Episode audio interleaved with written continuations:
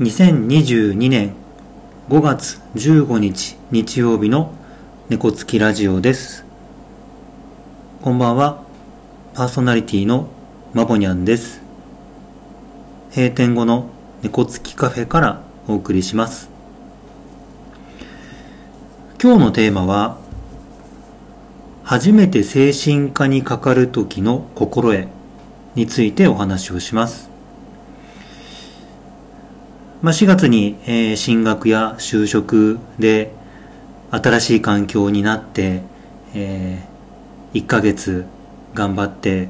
で5月に連休があってまあ長い人であれば今年は10連休ぐらい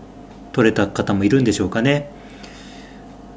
でお休みが終わってまあなんとなくここからが本番っていう気持ちの方もいるような時期だかなと思います。で少し一息ついたことによってリフレッシュっていうこともあるんですが、えー、何かこの休みをきっかけに心と体に不調を感じる方もいるのではないかと思いますラジオを聴いてる皆さんどうですか？何か体に不調はないですか？例えば眠れない日が続いたりとかなんとなく気持ちが沈み込んじゃったりとか布団の中で目は覚めてるんだけどなかなか布団から出て動けないとか。人と話すのがとっても気が重かったりとか。まあ今はいくつか代表的なものを挙げてみましたが何かいつもと違う体調になった時にまあその原因や理由が分かればいいんですよ。それを取り除いたりその、原因や理由から少し距離を取ったり。っていうことができればその方法を試してみるのがいいと思うんですけどなかなかそういうことができない時まあ聞いてる皆さんお仕事されてる方が多いと思うのでそこの原因や理由が例えば職場にあるとか仕事の内容人間関係とかであるとなかなかそこから離れるってことは難しいですよね。でそれができない時に、まあ、選択肢の一つとしては精神科に行くということもあるんじゃないかなと思います。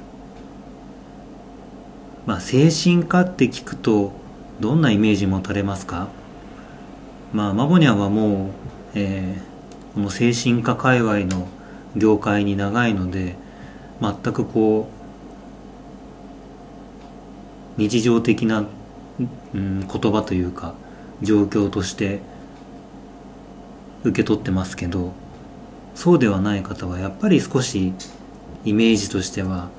うん、どうなんでしょうあんまり良くないというかね風に取っちゃうんじゃないかなと思います。であえて精神科って言い方をしたんですが、えー、まあ病院であったりとかクリニックであったりとかまあいろんな形があるんですよね。でもやっぱりこうどうしようかなと思って行くことをためらうんじゃないかなと思うんですね。でちょっとそのためらう理由は何かなというふうに考えてみたんですが、えー、一つはこう精神科に行って、えー、あなたは何々ですねっていうふうに診断されたらどうしよう。っていうのがあるのかなと思います。でもう一つにはその精神科に行ってるということが周囲にバレたらどうしよう。なんていうのもあるのかななんて思いました。で今ちょっと2つね、えー、理由挙げてみましたが、えー、例えば1つ目のその診断されたらどうしようっていう部分のまあ心配というかためらいとかに関してはあの初心であなたこれこれですねっていう確定診断はほぼないと思っていいと思います、えー、理由はですねあの精神科の診断っていうのはその目に見えて何かっていうのが分かりにくいんですよね。あの先ほどの例に挙げた例えば眠れないということを一つ取ったとしても眠れないって結構あの便利だけど曖昧な言葉なんですよ、えー、全く眠れないのも眠れないですしいつもの睡眠時間より短いのも眠れないって言うでしょうし、えー、昼間は眠れるけど夜は眠れないとなんなんとなく眠れないって言うでしょうし、えー、なかなかねそこの辺りをこう一番最初の初心で、えー、判断するのって、まあ、まず不可能なんですよ。で他のなんかこう、うんまあ、よく私が例に出すとすると、まあ、整形外科とかで、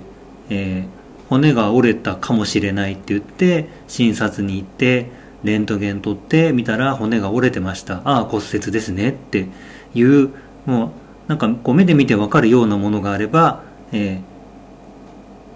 左の、えー、指が折れてますとかっていうのは分かりやすいんですけど精神科の場合ってそういうこうはっきりとしたものがなかなか分かりにくいのでやっぱりこう診察を重ねていく必要が出てくるんですよね。なのでこう初診でいきなりっていうのはもうまずないと思ってください。でもう一つのその周囲にバレたらっていうところなんですがまあ今の状態でしのげるのであれば行く必要もないかなと思いますが、まあ、今よりもこう状態が悪くなっていくとまああのいずれ周囲の方は気づきます。なんかおかしいなとかなんか前と違うなとかっていうのがまあ見ても分かるようになるでしょうし、えー、自分の中でもこう例えば仕事であれば今までしなかったようなミスが多くなっちゃったりとかするともういずいずれも周りからえ？っていうふうに見られるようになってしまうんで、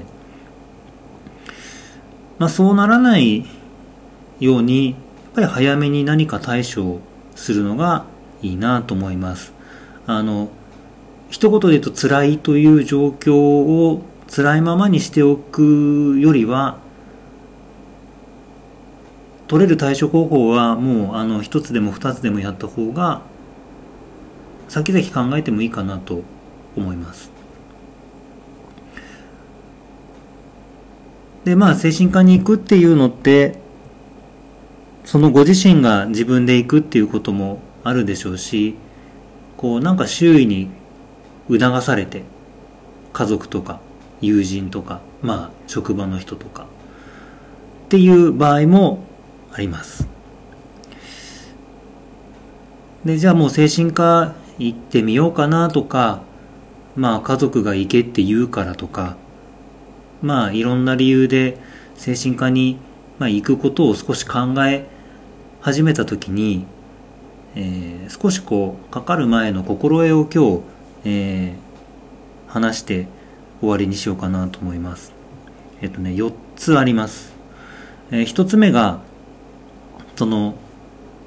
まあ、これまでの話の中でもあるんですけど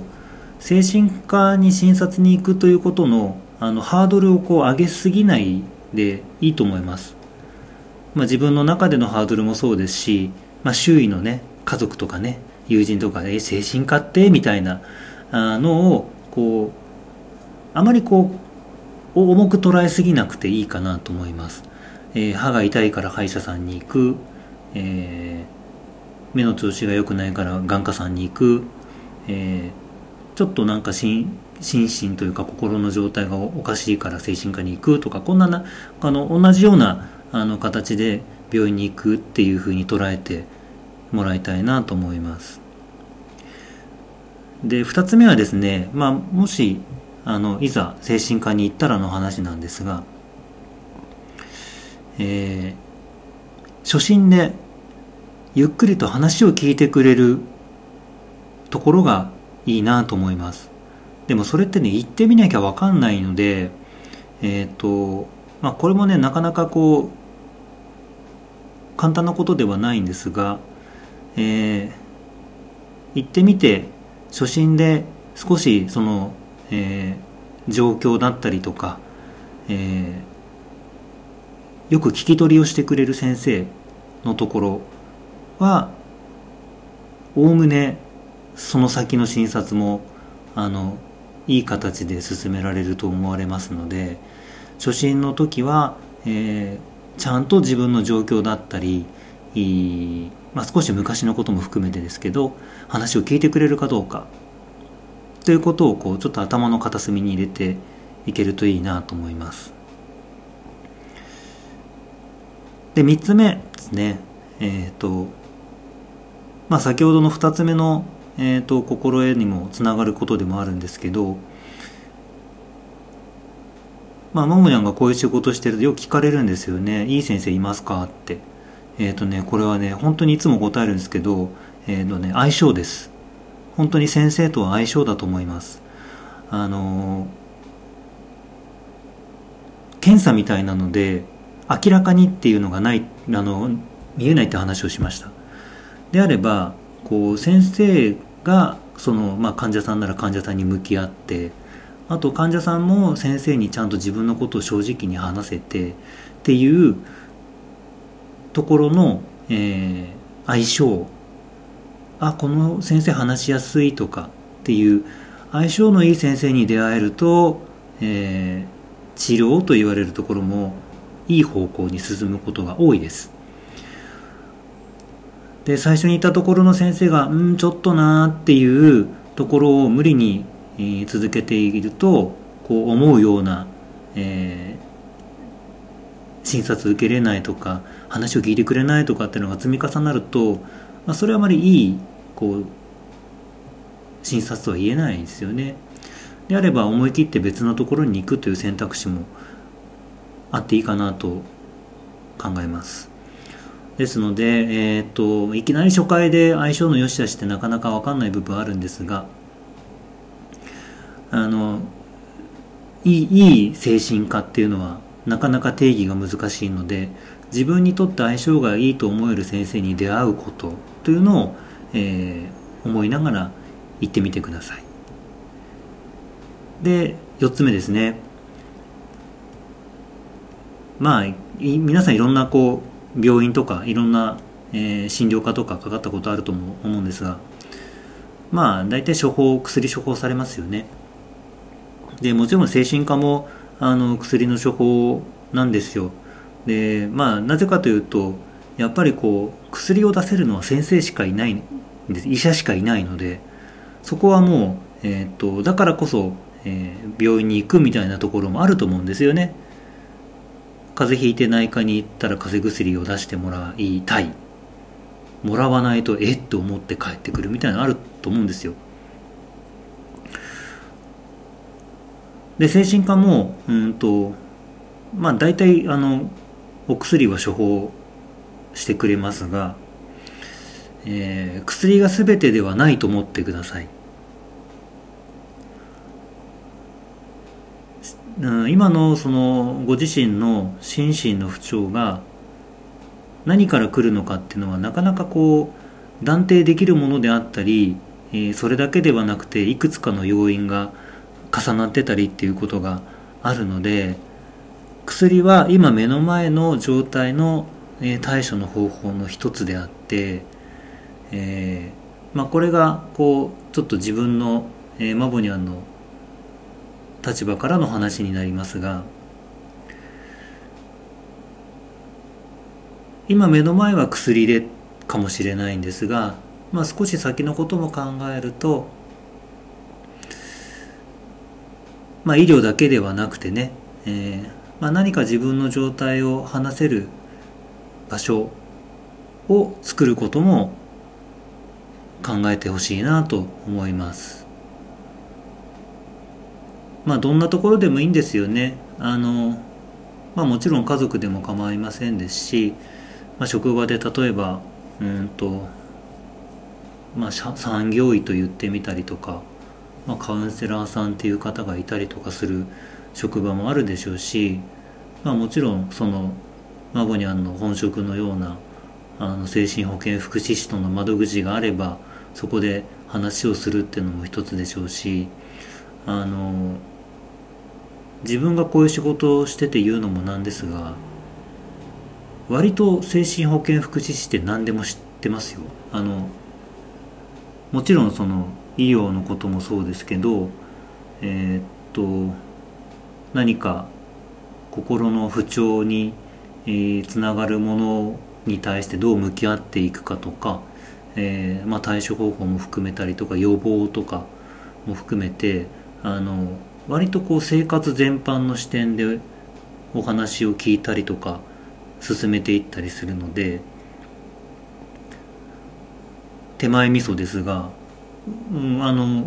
相談してみるのは一つかなと思います。まあさっき先生のところでも言いましたけどまあ私たちみたいなのも相性があるので必ずこう自分に合った人に最初に出会えるかって言ったらそうではないとは思うんですがあの一緒にこう考えてくれる相談員さんに出会えた時は本当にこう生活そのものが良くなっていくのをその方も実感しますし相談受けてる私たちも実感することってすごくたくさんあるのであのまあ今日の話は初めて精神科にっていう時の心得ですけど、えー、それをこう相談する場所っていうふうに置き換えたとしてもえー、いい心得だなと思いますので何か一人でこう抱え始めてるようなことを気づいている方がいたら少し外に目を向けて、えー、発信を考えてみてほしいと思います。今日は初めて精神科にかかる時の心得についてお話をしました。繰り返しになりますが辛いなぁと思う状況そこからご自身の力で改善していけるのならそれはそれでいいんですがなかなかそのエネルギーもない方法もわからないっていう場合は少し自分だけで抱え込まずに周りに発信をしてみる医療であっても、まあ、私たちみたいな福祉であっても家族であっても職場であってもいいので、えー、少し SOS を出すとちょっとずつ光が差してくるかなと思います。今日も猫つきラジオをお聞きいただきありがとうございます。5月いい季節です。ちょっとね生活の中でも楽しめること、えー、取り組んでもらいたいなというふうにいつも思っています。6月になるとね梅雨になっちゃうので出かけるなら今ぐらいの時期かなというふうにも思いますし、えー、少しえー、ご自身の生活大事に、えー、見つめ直す時期でもあるかなと思うので、えー、ちょっとねあのゆとりが持てる日々が過ごせたらいいなと思います。それではまた、えー、次回の配信でお会いしましょう。それまでは Have natural days.